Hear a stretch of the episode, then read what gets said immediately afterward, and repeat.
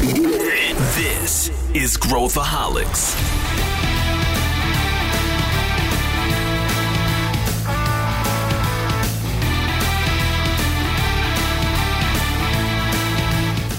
Olá pessoal, aqui é Pedro Van Gertner, eu sou o CEO da ACE e esse é Growthaholics, o podcast onde a gente fala sobre inovação e empreendedorismo. Hoje o nosso tema é M&A, fusões e aquisições. Por que, que isso é importante? Por que, que está crescendo tanto nos últimos tempos, não só no Brasil, mas no mundo inteiro? E, obviamente, a gente tem convidados de peso para discutir esse tema.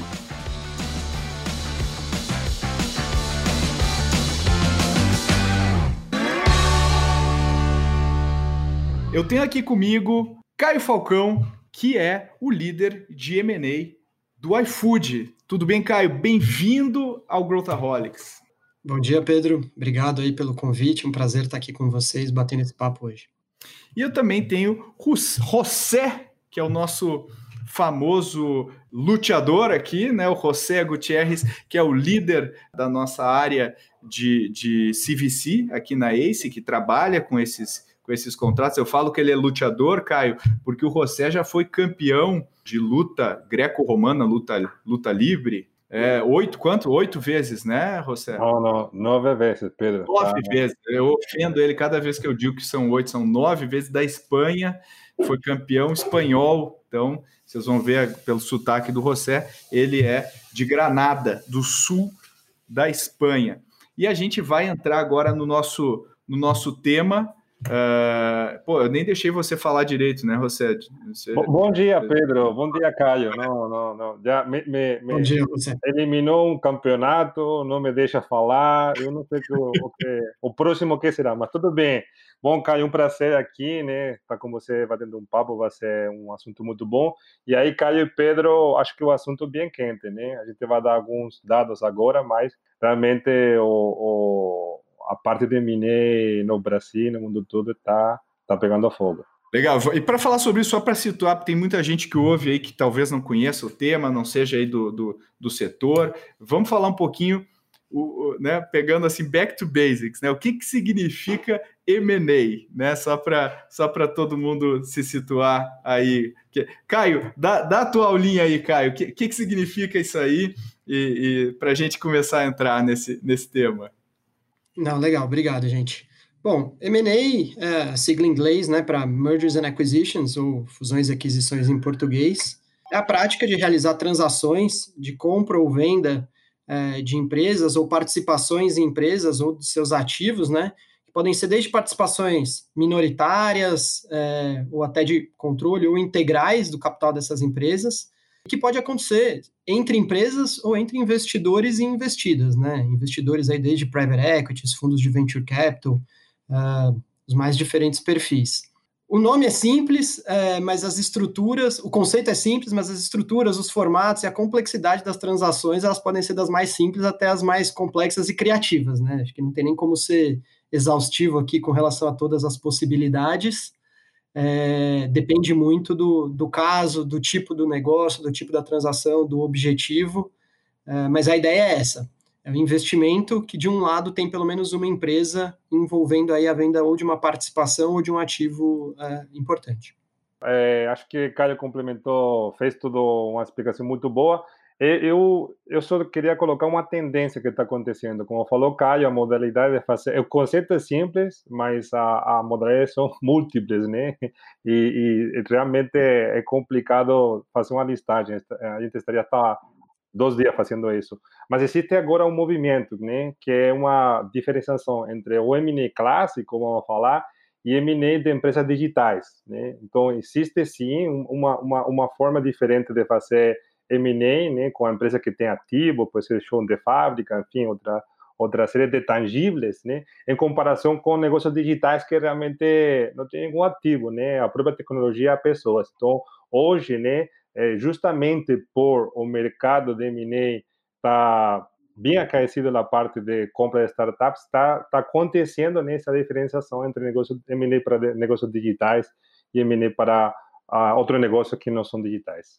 Mas agora, recentemente, a gente recebeu a notícia de que a, a Arezo comprou né, a reserva. Né, foi, foi um, foi um M&A, aí foi uma empresa, né, uma empresa do setor, né, do, enfim, calçados, enfim, tem vários né, negócios dentro, dentro da Arezzo comprando a reserva, que é uma marca é, muito forte, né, uma marca forte, especialmente em determinados públicos, e uh, trazendo para dentro esse, esse ativo. Uh, e aí é uma empresa, digamos assim, uma empresa uh, tradicional, né, comprando uma empresa, uma marca muito forte e tal, que também é um, opera num mercado mais tradicional, embora o, o Rony tenha feito várias, vários investimentos em tecnologia e tenha, tenha, tenha um, seja muito inovador. Mas agora, passando para o Caio, o iFood já é uma empresa digital, né? Já é uma empresa digital, já, já opera de maneira inovadora, e aliás, a gente super admira o trabalho de vocês, né? Durante a pandemia, vocês aí tiveram diversos desafios uh, uh, impressionantes aí para lidar. E por que, que você, sendo uma empresa digital, precisam comprar outras empresas. Acho que a gente podia começar por isso, só para a gente começar a entrar na complexidade que é o, o a, essa a parte simples, né? Que nem você falou, cai a parte complexa. Por que, que você precisa? E se você puder mencionar algumas, uh, né, alguns processos desses, seria legal. Não, bacana. É, falando do iFood, é, eu diria que o iFood passou nesses nove anos é, desde que o iFood foi fundado por diferentes momentos, né? É, e M&A sempre foi algo muito importante nessa história de, de crescimento do iFood, mas com diferentes características, ou com diferentes teses, vamos dizer assim, como a gente, a gente pode até falar mais para frente. Apesar de sermos uma empresa uh, digital, durante bons anos a gente fez aquisição de várias outras plataformas, e é isso muito lá atrás, 2014, 2015, grande parte do crescimento do iFood foi justamente consolidando diferentes players regionais quando ainda era um negócio muito novo, que ainda não tinha uma escala tal qual ele tem hoje, onde você tinha aí é, diferentes soluções tecnológicas com plataformas diferentes, é, carteiras de clientes diferentes e até empreendedores diferentes que juntos poderiam criar algo muito maior. Então, assim, fez parte, é, sim, apesar de ser uma empresa de tecnologia, unir forças com o que eram anteriormente concorrentes para ganhar uma escala e poder ter fôlego para investir e crescer mais. Depois, é, e mais recentemente, quando a iFood tomou um, um tamanho, um porte, até o mercado ganhou uma atração maior, essas teses chamadas de consolidação, elas já deixaram de fazer sentido para nós. A gente já tinha uma plataforma de tecnologia bem robusta, bem sólida, uma base de clientes relevantes, mas o que, que a gente entende, né? Nós somos uma empresa que entende que o nosso negócio não é só delivery, né? Cada vez mais é, é food service. E existem muitas áreas que a gente ainda não atua integralmente. É, posso dar alguns exemplos aí até recentes de movimentos que nós fizemos, né? Nós fizemos aquisição é, de uma plataforma específica para atendimento de supermercados ou entrega de supermercados. É, é uma adjacência, pode parecer muito perto aí dos restaurantes, mas é uma solução completamente diferente, é uma operação bem, é, bem diferente. E a gente até iniciou a atividade é, nessa vertical uh, ano passado, em caráter de teste orgânico, quando a gente decidiu acelerar aí muito antes da pandemia, a gente viu que se a gente comprasse uma, uma, uma solução é, especializada, com empreendedores bons que pudessem nos ajudar e acelerar isso, a gente ia ganhar muito tempo e criar muito mais valor. Então, esse é um exemplo é, da compra de um M&A que fez todo sentido para a gente endereçar uma nova vertical. Eu daria outros exemplos também. A gente, é, conforme a gente foi crescendo também nos últimos anos, inteligência artificial e tecnologia, não só tecnologia, né, a parte de, da plataforma, arquitetura, solução, mas uh, inteligência digital passou a ser algo crítico para o nosso negócio, uma aposta que a gente fari, fa, faz uh, já há alguns anos de que vai ser o que vai diferenciar as empresas no futuro. Você trabalhar com aquela massa de dados para oferecer as melhores soluções, antecipar o comportamento e as ofertas para o cliente, criar mais aderência entre oferta e demanda. Então, a gente fez uma, uma aquisição também é, específica para incorporar conhecimento em é, inteligência artificial, né? É, nós compramos uma, uma empresa cujo grande objetivo era incorporar aquele conhecimento para acelerar uma vertical que a gente apostava muito para o futuro. Então, são diferentes motivos ou de, por diferentes razões, eu diria, é, em diferentes momentos da nossa história, a M&A sempre foi, sempre foi importante com diferentes objetivos, e, e tenho certeza que ainda tem muito para fazer, e tem muito espaço ainda para ser criativo aí também, no sentido das transações que a gente pode fazer. Legal, depois eu quero pegar esse lance da criatividade aí que tu falou, porque acho que tem esse elemento, e ele é muito forte quando a gente está falando de, de em negócio em geral, mas M&A, e, e, e, olha que interessante, no ciclo da vida da empresa, o M&A foi utilizado para diferentes coisas, né? E, e José, o, o, se você puder classificar assim, né, por, é, por que, que as empresas, né, a gente está falando um acquire, é, trazer uma competência, abrir um canal, né, desenvolver um mercado, é, quais são as categorias principais, assim, daí se você quiser contribuir, Caio, também, fica à vontade, o que, que, que, você vê, José? Bom, Pedro, é, boa pergunta, é, mas vamos um, um, passo para trás, né, é, independentemente de qual seja o motivo de, de, de aquisição, a primeira coisa é que a, a compras né, de, de empresas são estratégicas. Isso, isso é o principal, né? Tem que falar com a estratégia da, da empresa, né? Outra característica é, é, o crescimento orgânico, né? É, as empresas chega um momento que não podem crescer mais dessa forma orgânica e aí tem que entrar no hipercrescimento, né? O hipercrescimento é você crescer muito mais rápido do que faria de forma orgânica. E aí faz total sentido adquirir outro tipo de outro tipo de empresa, né? É, porque vai, vai, vai adquirir base de usuário, vai adquirir, é, é, obviamente, é, clientes. E uma coisa, existem várias características, né? Também, você tem três estágios, né? De você comprar startups. Eu acho que é, é, fica muito relacionado com o que Caio falou, né? Um estágio, né? É que você vai adquirir essa parte de de talento, né, tecnologia, então você vai adquirir pessoas para dentro, né, porque você também adquire esse conhecimento e a tecnologia, né, aí você vai, vai adquirir depois uma, uma parte que são produtos que podem tanto é, combinar com uma linha de receita atual ou abrir outras frentes, e aí vai ser um estágio, né, que é lá de adquirir é, canal de distribuição, que é quando a empresa, por exemplo, quer entrar em outros mercados, mas uma forma de entrar em outro mercado de uma forma rápida e agressiva é comprar outra empresa que já tem já tem usuários, né? Já tem clientes e você pode obviamente rapidamente operacionalizar. Aí obviamente, né? Pode ser para internacionalizar, pode ser para criar produtos novos, enfim. Mas eu acho que é, a base é, é anterior. Aí depois o objetivo pode ser múltiplos. Como é que você vê, Caio, essa, essa, você complementaria se algumas razões? Porque acho que é, eu acho que esse ponto que o José levantou aí do valor estratégico, né, é um, é um dos Sim. pontos uh, chave para esse quebra-cabeça. Não, concordo, concordo plenamente. Assim, eu, eu sumarizaria assim dizendo que existem diferentes teses, né? Você tem desde as teses de consolidação, é, que normalmente te dá ganho de escala, seja numa fase inicial aí para você unir forças é, para crescer de forma mais rápida, o que também é típico em empresas maiores aí de setores mais maduros, onde a competitividade em custo, eficiência de operação é, é crítico, né, para você se diferenciar. Tem o exemplo aí do, é, dos gigantes aí como Localiza e Unidas que se uniram aí para no segmento de aluguel de veículos. Você pode também acelerar sua estratégia de expandir aí em canais ou bases de clientes diferentes, né? É, você tem aí também, falando de uma plataforma digital, OLX com a Zap, recentemente unindo um mais focado em produtos e outro em imóveis, é, unindo forças, ambas plataformas digitais, mas dentro de uma, de uma tese, eu diria, de consolidação.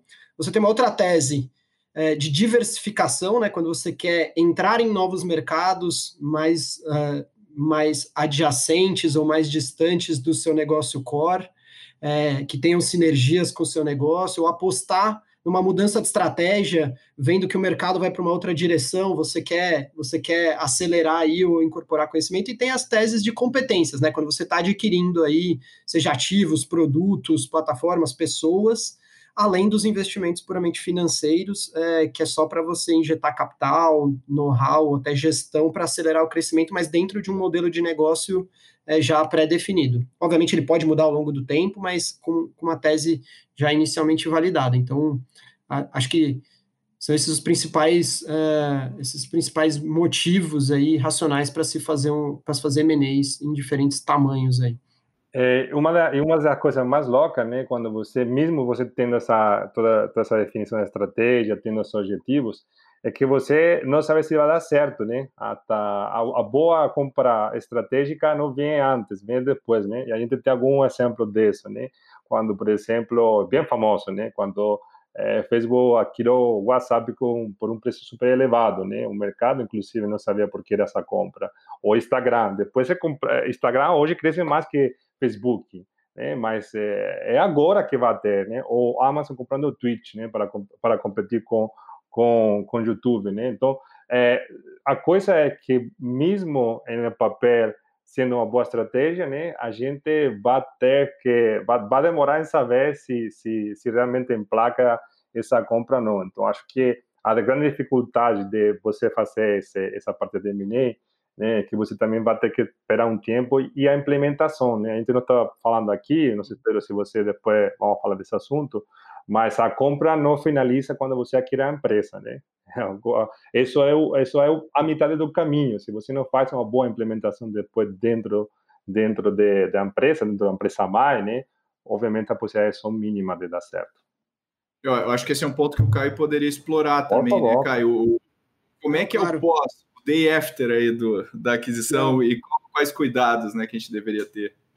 Não, concordo. Acho que a, a transação, o M&A, ele é só uma etapa e talvez a primeira etapa para você criar valor, né? O objetivo dos M&As é sempre criar valor, é, seja financeiro, seja estratégico, mas ele é a primeira etapa. Depois, como você vai é, capturar aquele valor, a execução é, que você vai ter, como você vai internalizar é, o negócio, como você vai executar o plano é, de crescimento depois, alocar o capital que você está injetando eventualmente numa empresa é, adequadamente. É, isso é fundamental, isso é fundamental. Essa é a parte mais importante. E é, e é justamente por isso que muitos MNEs não dão certo ou não criam valor, porque eles não fazem é, esse plano pós-transação acontecer. E esse é um grande diferencial de quem consegue criar valor e usar o M&A como uma ferramenta para crescer ou criar valor. Vocês acham que a, a questão. Uh, porque eu vejo muita, muita empresa né, fazendo.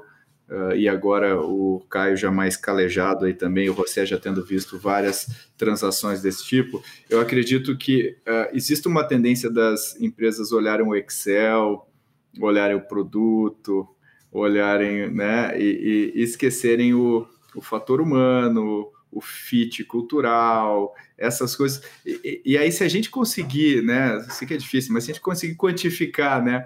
O quanto esses fatores impactam que a gente não olha num deal desses. Uh, e, e, se vocês tiverem alguns exemplos, seria legal, que eu acho que é um ponto que não entra no radar. Ah, vou lá e pego uma grana e compro o cara, acabou, né? E aí penso como integrar e tal. Mas acho que tem esse clash de culturas, esse é, é, é um negócio de pessoas, né? É, é, como é que vocês veem isso?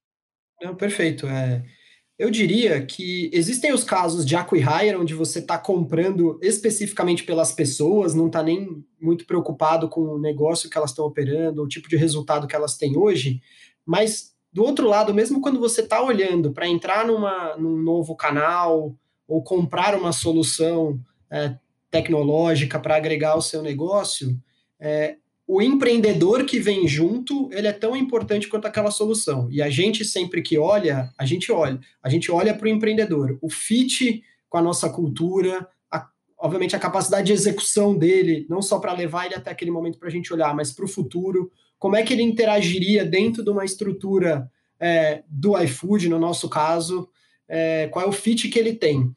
Por quê? É, e acho que o, o José puxou um pouco essa ponta, né?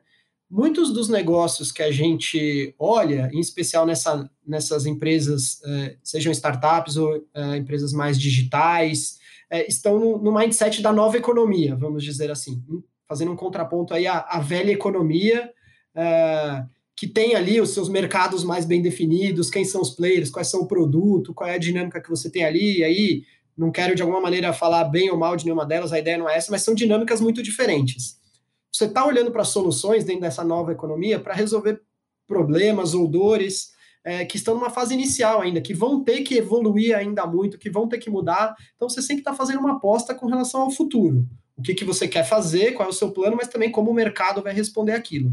e você vai, a única coisa que a gente sabe é que você vai ter que mudar ou se adaptar ou se, ou se é, revalidar ao longo do tempo. Então, se você não tem um empreendedor com aquela cabeça, com aquela cultura que vai estar tá naquela mesma jornada com você, com aquele mindset, disposto até a revisitar todos os pontos do contrato que você fez lá atrás, porque eles deixaram de fazer sentido, não é porque um está querendo ganhar mais ou menos, assim, eles não fazem mais sentido dentro de um novo contexto e esse contexto muda, né? É, e acho que a gente tem um exemplo aqui é, irrefutável. Quem poderia prever em qualquer discussão é, 12 meses atrás que ia ter um evento de pandemia? Seja na velha economia, nos negócios da velha economia, seja nos negócios da nova economia. A gente teve que sentar e rediscutir prioridades, metas, targets, modelos aí usando um termo aqui de, de M&A, né, muito, muito dos negócios que a gente faz com essa visão de futuro, uma parte do preço é paga é, atrelada a um earnout, né? Para quem não conhece o termo, aí uma parte do preço é paga de acordo com a performance ou com alguma entrega que é feita no futuro. Então você combina um objetivo, o cara daqui a tanto tempo, se ele atingir, ele recebe um valor adicional. Pô, isso deixou de fazer sentido. É, ou teve que, no mínimo, ser revisto por qualquer motivo, ou porque ficou muito fácil nos negócios que foram beneficiados ou tiveram alguma onda por conta da pandemia, que não é a grande maioria, mas aconteceu, ou porque seria inatingível e você não quer prejudicar, você quer justamente construir algo dentro do cenário que você tem. Então, é, então sem dúvida, o empreendedor é, é, fundamental. Eu diria que a gente olha sempre é, o produto, né? O que, que é que a gente está comprando, a solução, o mercado que a gente vai atender, se é o mesmo mercado, se é um novo mercado, é, e os empreendedores. Obviamente vão ter casos como no Acquihire, de novo, o produto não vai, não vai ser um critério relevante, é, em outros o produto vai ser muito relevante, mas sempre o empreendedor ou a qualidade dos empreendedores é, é, é muito importante, pelo menos na nossa visão. E o que a gente vê é, dos bons casos aí, ou das boas, das boas práticas, é, isso, é, isso é sempre levado em consideração. E é um diferencial para complementar aí toda a boa explicação que o Caio fez, foi magnífica. É, e como você falou, Pedro, né, é, ao, final do dia é um negócio de pessoas, né? Então, uma das principais coisas, complementando o que o Caio falou, é o alinhamento de expectativas, né? Que não é outra coisa que qual a visão. A visão de, da empresa tem que ser a mesma, né? Porque se isso não, não, não está claro, né, a possibilidade de atritos são bem importantes.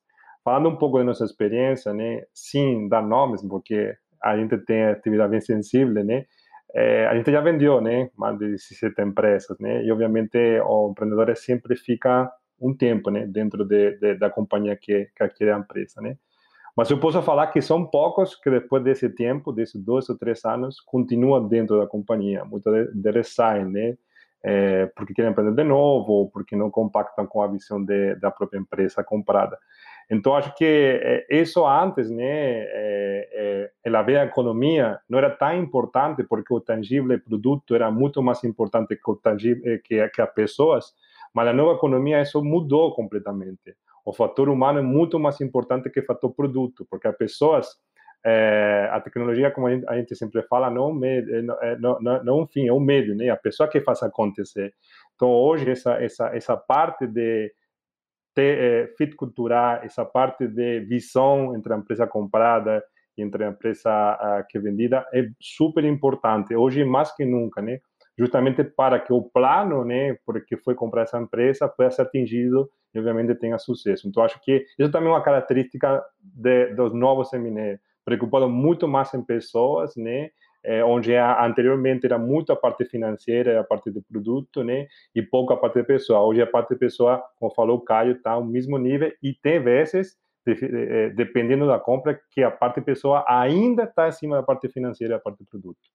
Agora, pegando um outro ponto também que é um pouco diferente do que a gente vê tradicionalmente no mercado financeiro, da mesma maneira o cara vai fazer um valuation de uma companhia, ele abre o Excel, né, e começa a ver, ver fluxo de caixa descontado, enfim, independente do método, múltiplo, de, né, dependendo do modelo de negócio, independente do método que ele utilizar, a gente vê casos aí, como por exemplo o Facebook pagando um bilhão de dólares pelo, pelo, pelo Instagram lá atrás, que não tinha faturamento, né? Então, se a gente fosse fazer fluxo de caixa descontado. Tinha uma precificação aí por VCs, né, por investidores ali no que, que, que dava para olhar que era, que era inferior, né, esse, esse valor, mas ele pagou um prêmio na época. Hoje em dia, esses valores, um bilhão não, não é nada, né, visto os MNEs que a gente assiste aí no, no, noticiário global, mas na época foi um negócio que chocou o mundo, né? E o,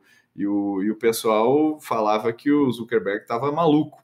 E possivelmente, né? A gente pode até discutir aqui, possivelmente foi uma das melhores aquisições de todos os tempos, né? Basicamente trouxe de volta de vários e vários bilhões uh, de dólares aí para o Facebook e acho que é responsável hoje por boa parte, uma parte importante aí do valuation da empresa, uh, que é infinitamente maior do que, do que o que foi pago. E é o que eu queria discutir, perguntar para o Caio, porque é sempre uma coisa delicada essa negociação, envolve muita sensibilidade e uma visão clara estratégica de quem está comprando, né? Porque o valor para mim é diferente necessariamente do que o valor da companhia em si, né? O valor estratégico para mim é diferente, que foi basicamente o que a gente viu nessa questão do Instagram. Como é que você vê isso, Caio? Depois, se o José puder comentar também um pouco sobre Uh, uh, né, o, o co, como trabalhar isso, e, de, e, aí a gente fala um pouco dessa. A gente pode até voltar para o earnout e outras coisas aí que a gente, outras ferramentas de alinhamento de interesses né, uh, do pós-deal. O que, que, você acha, Caio? Não, sem dúvida eu vejo que as negociações, seja de uma empresa ou de um ativo, elas podem resultar numa situação ganha-ganha. Não é porque um vendedor aparentemente vendeu caro, aquilo destruiu o valor para o comprador, né? É, o valor estratégico de uma aquisição pode fazer com que um preço que pode parecer objetivo para quem não tem as informações ou não tem todas as informações de qual plano ou qual o objetivo, é, possa parecer irracional. Não tenho dúvida que, que a época não estava no Facebook, não com essa dinâmica lá, deve ter sido uma decisão difícil, é, mas eu imagino que eles devem é, ter discutido fortemente a visão e ter tomado essa decisão de forma muito consciente, né? E hoje certamente não se arrependem é, por terem conseguido é, extrair de fato o valor e, e, e, obter resultado com essa aquisição. É, nem, é. nem, um pouco, eu, eu, acho que eles não se arrependem nem um pouco. E, e o interessante, acho que o José quer, quer, quer comentar, mas o interessante é, quando a gente pega uma empresa digital, comprando uma empresa digital, a, a velocidade que a gente tem para escalar um ativo fica mais fácil de entender, né? Uma coisa é comprar uma fábrica, outra coisa é comprar um ativo como, como, como o Instagram, que tem uma base de usuários, e eu vejo às vezes, né?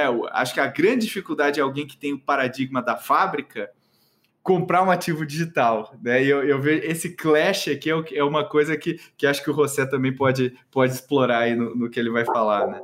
Exatamente, Pedro. A gente está falando do lado da empresa, mas também a gente tem o outro outro lado, né? O, lado da, da empresa que vende, né? É, e, e neste caso, vamos falar de negócios digitais, né? É, e olha que curioso, né? É, é, bem engraçado. A gente fala de transações de compra e venda, né? Que são transações financeiras, onde a gente está falando que do lado de, de comprador, a parte estratégica é, é, é, o principal, que depois vai impactar no financeiro, só que de parte de, da pessoa que está vendendo, também deveria ser esse critério. A parte estratégica, a estratégica acima do valor, né? Por quê? Porque, afinal, você vai casar com essa pessoa, né? você vai ficar um tempo com, com, com essa empresa, né? Então, a, a visão, o que uma, uma startup, qualquer uma empresa que vende deveria analisar de, do comprador? Bom, a primeira coisa, o que eu penso está alinhado com a pessoa que está me comprando, eu vou virar o quê? Eu vou virar um subproduto? Eu vou assumir como empresa? Eu vou continuar como empresa independente, com liberdade para poder crescer? São aspectos fundamentais, né? Porque não é a mesma coisa você integrar a matriz que você virar independente, né? com quem vou ter o contato, qual vai ser as formas que eu vou a, a, medir o sucesso, né? Como falou ante o Caio, né? Qual vai ser o milestone? É, faz sentido com, com o que eu quero de futuro nos próximos três, cinco anos, né? É, então, quando alguém vai vender é, é, sua empresa, suas startups, essas primeiras perguntas básicas que deve fazer, né? Eu, eu vou estar feliz, contente, durante os próximos três anos, eu vou, o que eu tenha pensado faz sentido com o que vai acontecer, e aí depois, obviamente, vem a parte econômica, né? É, eu acho que essa, essa é sempre a, a, a, maior característica que a gente tem que, que atender, né? É, e outra coisa que também é importante é o, a ambição do empreendedor, né? Por que eu falo isso? Porque quando você a uma grande empresa, a velocidade que você vai escalar seu negócio, você falava, Pedro, da velocidade de escala que tem a, a tecnologia. É justamente isso um, um grande atrativo para você também vender sua empresa se faz sentido a nível estratégico. É, você vai ter um canal de distribuição e aquisição absurdo, que você vai demorar anos em ter isso, você pode ter ontem. Então, isso também faz muito sentido para vender, eh, vender sua, sua startup. E, obviamente, o prêmio financeiro, né? Obviamente, é importante. Não, o que você falou faz todo sentido e, e a gente vê claramente, assim, nas, nas, conversas com empreendedores ou com startup, aquele que está buscando já uma forma de sair é, e tentar passar o negócio para frente, capturar valor, e aquele que até chegam nos provocando, trazendo ideias, falando, olha o que eu posso fazer aí para você se eu tiver aí dentro. Trazem ideias, e obviamente não tem dúvida de qual a gente prefere, né? O cara que vai estar tá aqui me incomodando a todo tempo porque eu quero usar mais as possibilidades de criar valor quando a gente estiver junto. Você tenta nos convencer que a gente tem que fazer um negócio trazendo boas oportunidades de negócio, não só justificando por que, que o que ele tem hoje é bom, o que ele tem hoje é bom, pode ser bom, às vezes é muito pouco perto do que ele pode fazer dali para frente, por isso ele mesmo é, antecipa e quer fazer negócio conosco, né? É, é como a gente aborda, ou é esse tipo de empreendedor que a gente procura, né? Então, sem, sem dúvida, o que você falou faz todo sentido. Caio, a gente nunca compra empresas por lo que são, sino por lo que podem ser, né? Então, isso, isso é bem importante, né? Essa visão de futuro é muito mais importante do que de lo que ela é hoje, porque se fosse hoje, o valor seria bem menor, né? Exato, exato, concordo plenamente. Olha, eu, eu achei super legal isso que vocês falaram agora. Eu acho que dá uma dica, inclusive, para quem está nos ouvindo, quem, quem é empreendedor e está nos ouvindo, né? E eu acho que se a gente for, for, for enxergar de maneira mais macro, ambos os lados têm ativos, né? Que, que, que, que as duas partes podem olhar. Então, esse empreendedor que fala para o Caio, pô, cara, é, é, olha o que eu posso fazer aí dentro, esse cara não quer parar de empreender. Esse cara quer, quer continuar fazendo, só que ele quer continuar fazendo uma estrutura maior, com mais recursos, conectado num time que talvez tenha o seu propósito. E eu acho que isso, daí pensando agora do lado do iFood, né, pensando do lado de uma empresa como o iFood, que precisa crescer rápido, que, que precisa ganhar mercado, ter um cara desse, ter uma pessoa dessas uh, à frente de uma área, de uma unidade, com esse espírito empreendedor, faz toda a diferença, né? É, um, é uma mola propulsora uh, de crescimento do negócio.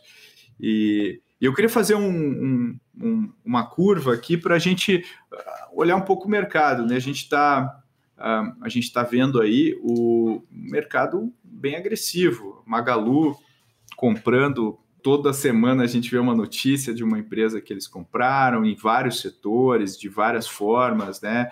Dentro a gente fica tentando montar aqui o, o quebra-cabeça olhando de fora, uh, a gente vê a local web, a gente vê a, a Lynx, né, comprando, a Stone a, a, comprando, né, XP. A gente está vendo um movimento acelerado de, de, de aquisições. Uh, queria que a gente, se a gente pudesse tentar teorizar juntos aqui, por que que isso está acontecendo? Eu acho que, obviamente, a gente poderia arriscar de maneira talvez mais simples, né? Que ah, a gente está vendo uma tendência de digitalização e, e, e essas empresas estão querendo se digitalizar. Mas eu acho que talvez a gente possa descobrir coisas, uh, algumas coisas mais particulares aí que, que está acontecendo no mercado hoje. Eu queria entender um pouco como é que vocês pensam sobre isso.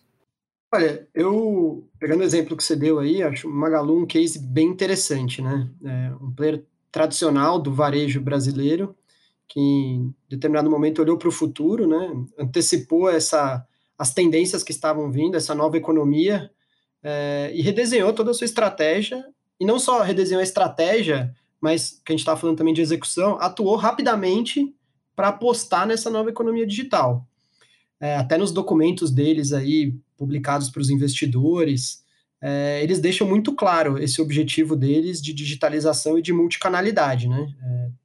É, a diretoria até, me lembro, ano passado, ainda em 2019, é, publicaram uma carta declarando aquele objetivo de tornar a Magalu um, um, ecossistema completo, onde a base toda de clientes pudesse encontrar absolutamente tudo que eles, que eles buscassem. Uma base de clientes, se não me engano, aí entre 25 e, é, e 30 milhões é, de usuários. Isso exigiu deles sair do posicionamento tradicional, né, de linha branca ali, de eletrodomésticos, para ofertar muito mais produtos é, que eles não estavam é, acostumados a fazer. Obviamente, isso exigiu deles, e tanto a, tanto a oferta de produtos quanto de canais, de uma forma digital, exigiu deles incorporar conhecimento, aprender muito, sair da sua zona de, de conforto, vamos dizer assim, né? É, e M&A foi muito importante justamente para trazer para dentro essas, esse, esse know-how, essa, essa tecnologia, empreendedores, certamente.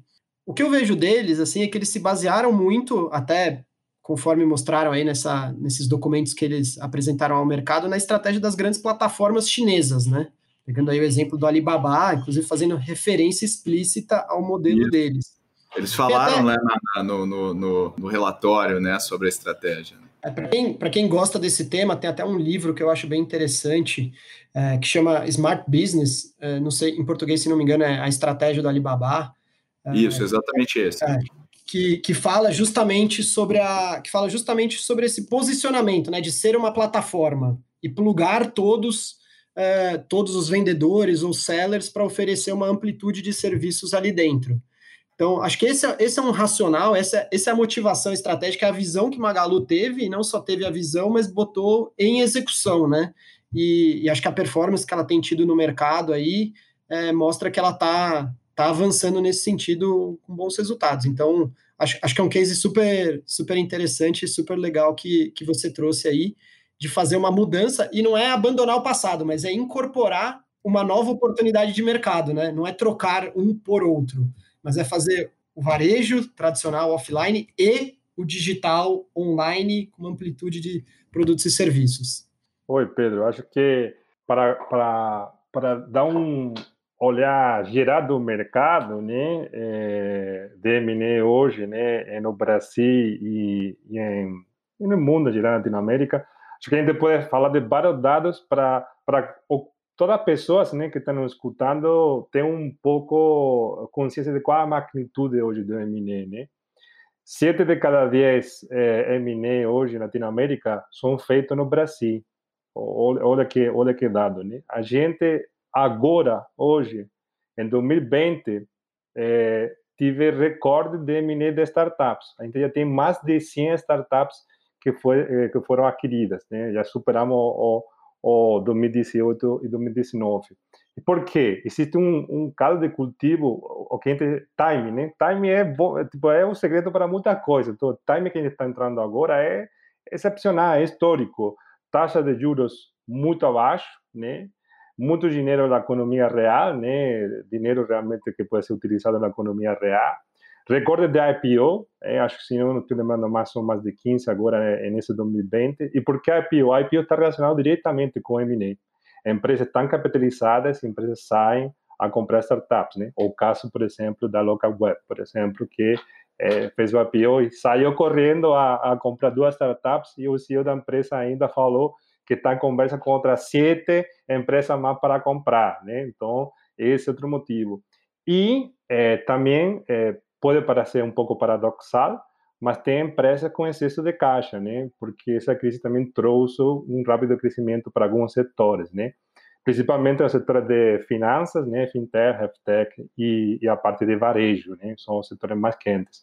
Então, realmente, a, se você dá uma olhada muito objetiva, né? Sem, sem ser assim, entrar em exemplos específicos, né?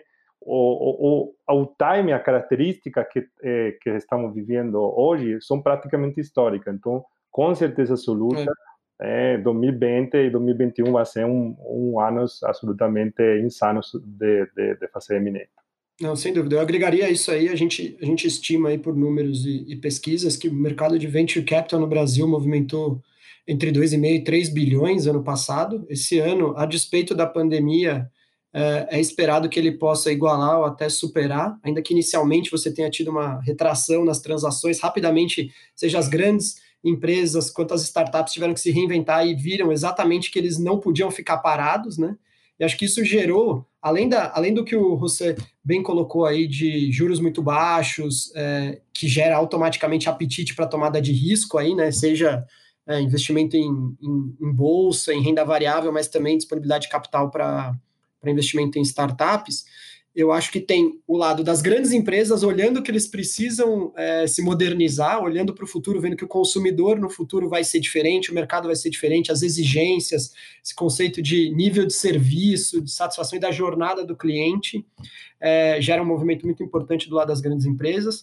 Eu acho que do lado das startups tem uma questão é, de uma, uma, geração de empreendedores que está surgindo aí, um ambiente de empreendedores muito qualificados e muito engajados é, que justamente apresenta soluções, estão dispostos a encarar esses desafios, e tudo isso respaldado por um mercado que também vem se profissionalizando aí de investidores, de, de, de venture capital no Brasil, né? E acho que a, a ACE é um exemplo aí. Então, quando você junta essa demanda com essa oferta de soluções, com o mercado profissional para olhar isso e ajudar a acelerar nos diferentes momentos e investir nos diferentes momentos, você gera esse, esse, esse, esse ambiente, eu diria, que está bastante ativo aí para M&A nesse, nesse momento.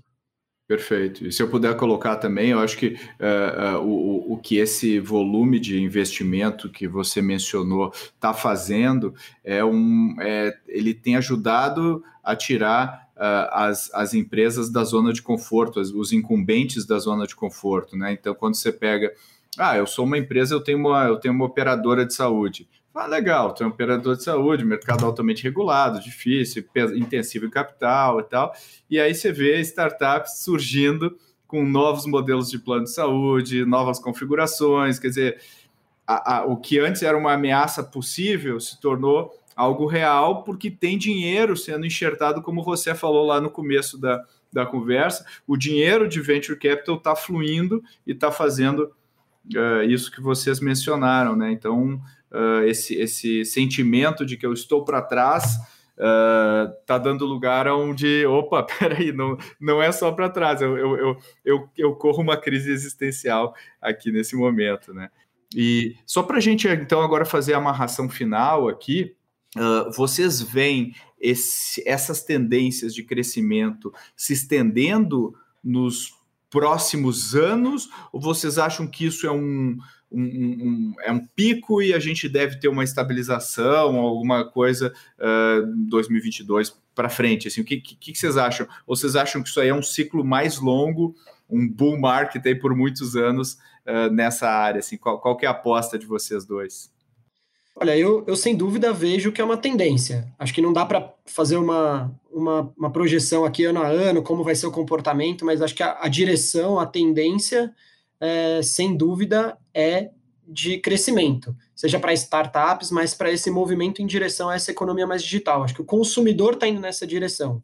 Acho que a, a pandemia acelerou, é, não é de se esperar que as coisas se mantenham no mesmo ritmo da, é, do que foram aí em termos de soluções remotas ou digitais que a, que a pandemia trouxe, mas acho que ela acelerou, trouxe alguns anos, vamos dizer assim, é, de avanço em relação a uma tendência que já acontecia e que, na minha visão, só vai, só vai se acelerar. E acho que o ambiente aí é, de incentivo, seja a startups, através, seja de disponibilidade de capital, quanto de investimentos de outras empresas, enfim, é, ele, ele só reforça isso. Então eu vejo como algo, eu vejo como algo que não tem, não tem volta. Fazendo o gancho com o que você falou, eu acho que quem vai se dar bem é, também do lado das grandes empresas é que não olhar isso como uma ameaça, né? Se movimentar só por ameaça, é ver quem é que vai é ver isso como uma oportunidade, né? E aí você tem, tem vários muito. exemplos super legais aí, né? É, setor de farmacêutico aí, a Raia Drogazil recentemente anunciou para o mercado uma mudança grande na visão dela de futuro para o mercado, muito mais digital também, é, muito bacana, assim, de novo, agregando o que ela já tinha de histórico, é, ativos, um negócio super robusto e, e, também agregando essa visão de futuro, né? Então, não tenho dúvida de que a, a direção é por aí. Concordo, concordo plenamente com, com o Caio, né? Acho que é, vai ser uma tendência e por, e por vários motivos, né? Mas eu queria pegar o gancho também de, de, da parte de oportunidade para a empresa, porque eu, eu achei fantástico esse, esse ponto, né? A gente não tinha falado até agora, E pode parecer que a empresa só faz coisas defensivas, né? Mas existe um monte de oportunidades no mercado, né? Eu queria colocar, por exemplo, é, aqui a, a, Randon, né? Uma, uma empresa que agora tem a Randon Venture, né? É, onde é, é, um segmento tradicional, uma empresa tradicional, é, e faz pouco anunciou, inclusive, um, um anúncio com, em parceria com uma empresa investidora, Track Hub, né? Para um, um produto em comum. Então, esse é uma bo um bom exemplo de como existe oportunidade no mercado, né? E, e, e, tendência de crescimento, sim, sem dúvida, sem dúvida, né? Eu vou dar três, três motivos, né? É, para não parecer assim tão prepotente, essa sem dúvida, né? O primeiro é o, a, a compras anteriormente da empresa era oportunística, né? Aconteciam compra oportunística. Só que as empresas começam, começam até hoje um departamento de CVC dentro da própria empresa, né, que faz esses investimentos. E a maioria das vezes, esse departamento de CVC vai, vai servir de pipeline para o departamento de M&A. Então, ele vai ter um fluxo constante de empresas que são investidas e empresas que podem ser, obviamente, adquiridas. Então, isso faz agora com que um, tenha um novo cenário no, no Brasil, Latinoamérica, por exemplo. Né? Outro motivo é que só 16% das grandes empresas eh, de, de, de Latam hoje tem um departamento de CVC, né, que faz investimento e aquisições de startups. Então, o número só vai crescer nos próximos anos. E outro motivo é o grande gap que a gente tem com a China, com os Estados Unidos, né, que já esse gap foi também no venture capital, né, cada vez esse gap está tá sendo menor por esses grandes grupos que estão vindo aqui no Brasil. Então, acho que esses três motivos, né, é, para mim, são indicadores de que nos próximos anos essa tendência vai, vai se incrementar. Né? Obviamente, sem dúvida, a crise atual incrementou também, é, acelerou os planos de transformação digital das empresas né? e acabou impactando também nessa aquisição, mas não a moda não, é, é, vai ter uma tendência nos próximos anos. Você pegando pegando esse último último ganchinho aqui da, do que tu falou, fazendo um jabá, aproveitando fazendo jabá, a gente tem uma área dentro da ACE que trabalha com corporate venture, e, e, eu acho que um dos indicadores que a gente vê é que nos últimos quatro meses chega praticamente diariamente empresas querendo trabalhar com corporate venture. Ou uh, quero estruturar uma área, ou estou tentando fazer um M&A, não sei avaliar essa empresa, não sei conectar, não sei como fazer, e como a gente tem essa, esse... É, é, essa, essa atuação bilíngue, a gente se fala a, a, língua da startup, a língua corporativa, a gente a gente está numa posição importante. Então, se você puder falar rapidinho, só, só um minutinho só, só sobre isso, para a gente fazer o fechamento, que acho que é importante aí também. Bem rápido, né? Como, como você bem falou, hoje praticamente são diárias a empresa que, que chega com o intuito, gerar negócio com startups. E esse gerar negócio com startups pode ser em parceria, pode ser investimento e pode, pode ser aquisição. E para fazer essa coisa, precisam três elementos: estruturação, é, depois a parte de recrutação e seleção de startup, para depois fazer a implementação e negociação e dia, né? Mas se eu tivesse que resumir muito, seria isso. Grandes empresas querem fazer negócio com startups e a modalidade pode ser parceria, investimento ou, ou aquisição. E a gente, bom, falei antes da Randon, a gente ajuda a Randon, a gente ajuda a Gerdau, Jamef, BTG, enfim, são, são grandes empresas que a gente acaba ajudando, né? E, e toda com esse intuito, né? De como realmente, como falou o Caio, é, gerar negócio de verdade, né? Não simplesmente é, ter um ativo financeiro que não vai servir para nada. Legal. E Caio, para encerrar, se eu quiser vender minha startup para você, como é que faz? Olha, no caso do, do iFood, a gente tem uma área de M&A, né, no qual eu, eu atuo. O contato é direto conosco, né? A gente recebe, a gente é muito conectado com diversas, é, com diversas redes aceleradoras que trazem oportunidades para nós. Então, o contato pode ser feito de forma direta, de forma indireta. A gente é, é sempre aberto a, a receber. Posso deixar meu, meu e-mail aqui, meus contatos, para se alguém tiver interesse. Estamos sempre interessados em, em conhecer a, as empresas e as boas oportunidades. Muito bom. E aproveito aqui para agradecer vocês dois pelo ótimo debate. Foi uma verdadeira aula. Gostei muito aí dos pontos que a gente falou. Obrigado, Caio, pela tua participação. Você trouxe muito conteúdo legal. Obrigado, eu que agradeço a oportunidade. E obrigado você aí, como sempre, trazendo aí insights para o pessoal. Obrigado a vocês dois, foi um papo ótimo. Legal, e obrigado você que está nos ouvindo aí. A gente adora produzir esse conteúdo, a gente quer ajudar, quer gerar valor aí para, enfim, tem, colocar insights, colocar pontos de vista novos. E se você gosta do que a gente está falando, não deixa de compartilhar nas mídias sociais, comenta, uh, curte lá, bota cinco estrelinhas lá no, na avaliação do podcast, isso ajuda muito a gente. Uh, assina o nosso newsletter, vai lá no Google, bota assinar Growthaholics, vai ter um formulário para você assinar o nosso newsletter. E a gente acabou de lançar um livro novo que se chama Transformação Radical. A gente fala sobre tudo isso, sobre inovação aberta, como que a gente trabalha com, uh, uh, com execução de projetos e muito mais. Então, se você quer uh, saber mais sobre isso, acessa acestartups.com.br barra transformação, transformacal, sem acento, tracinho radical, e você vai acessar a página do livro. Tá bom, pessoal? Até a próxima!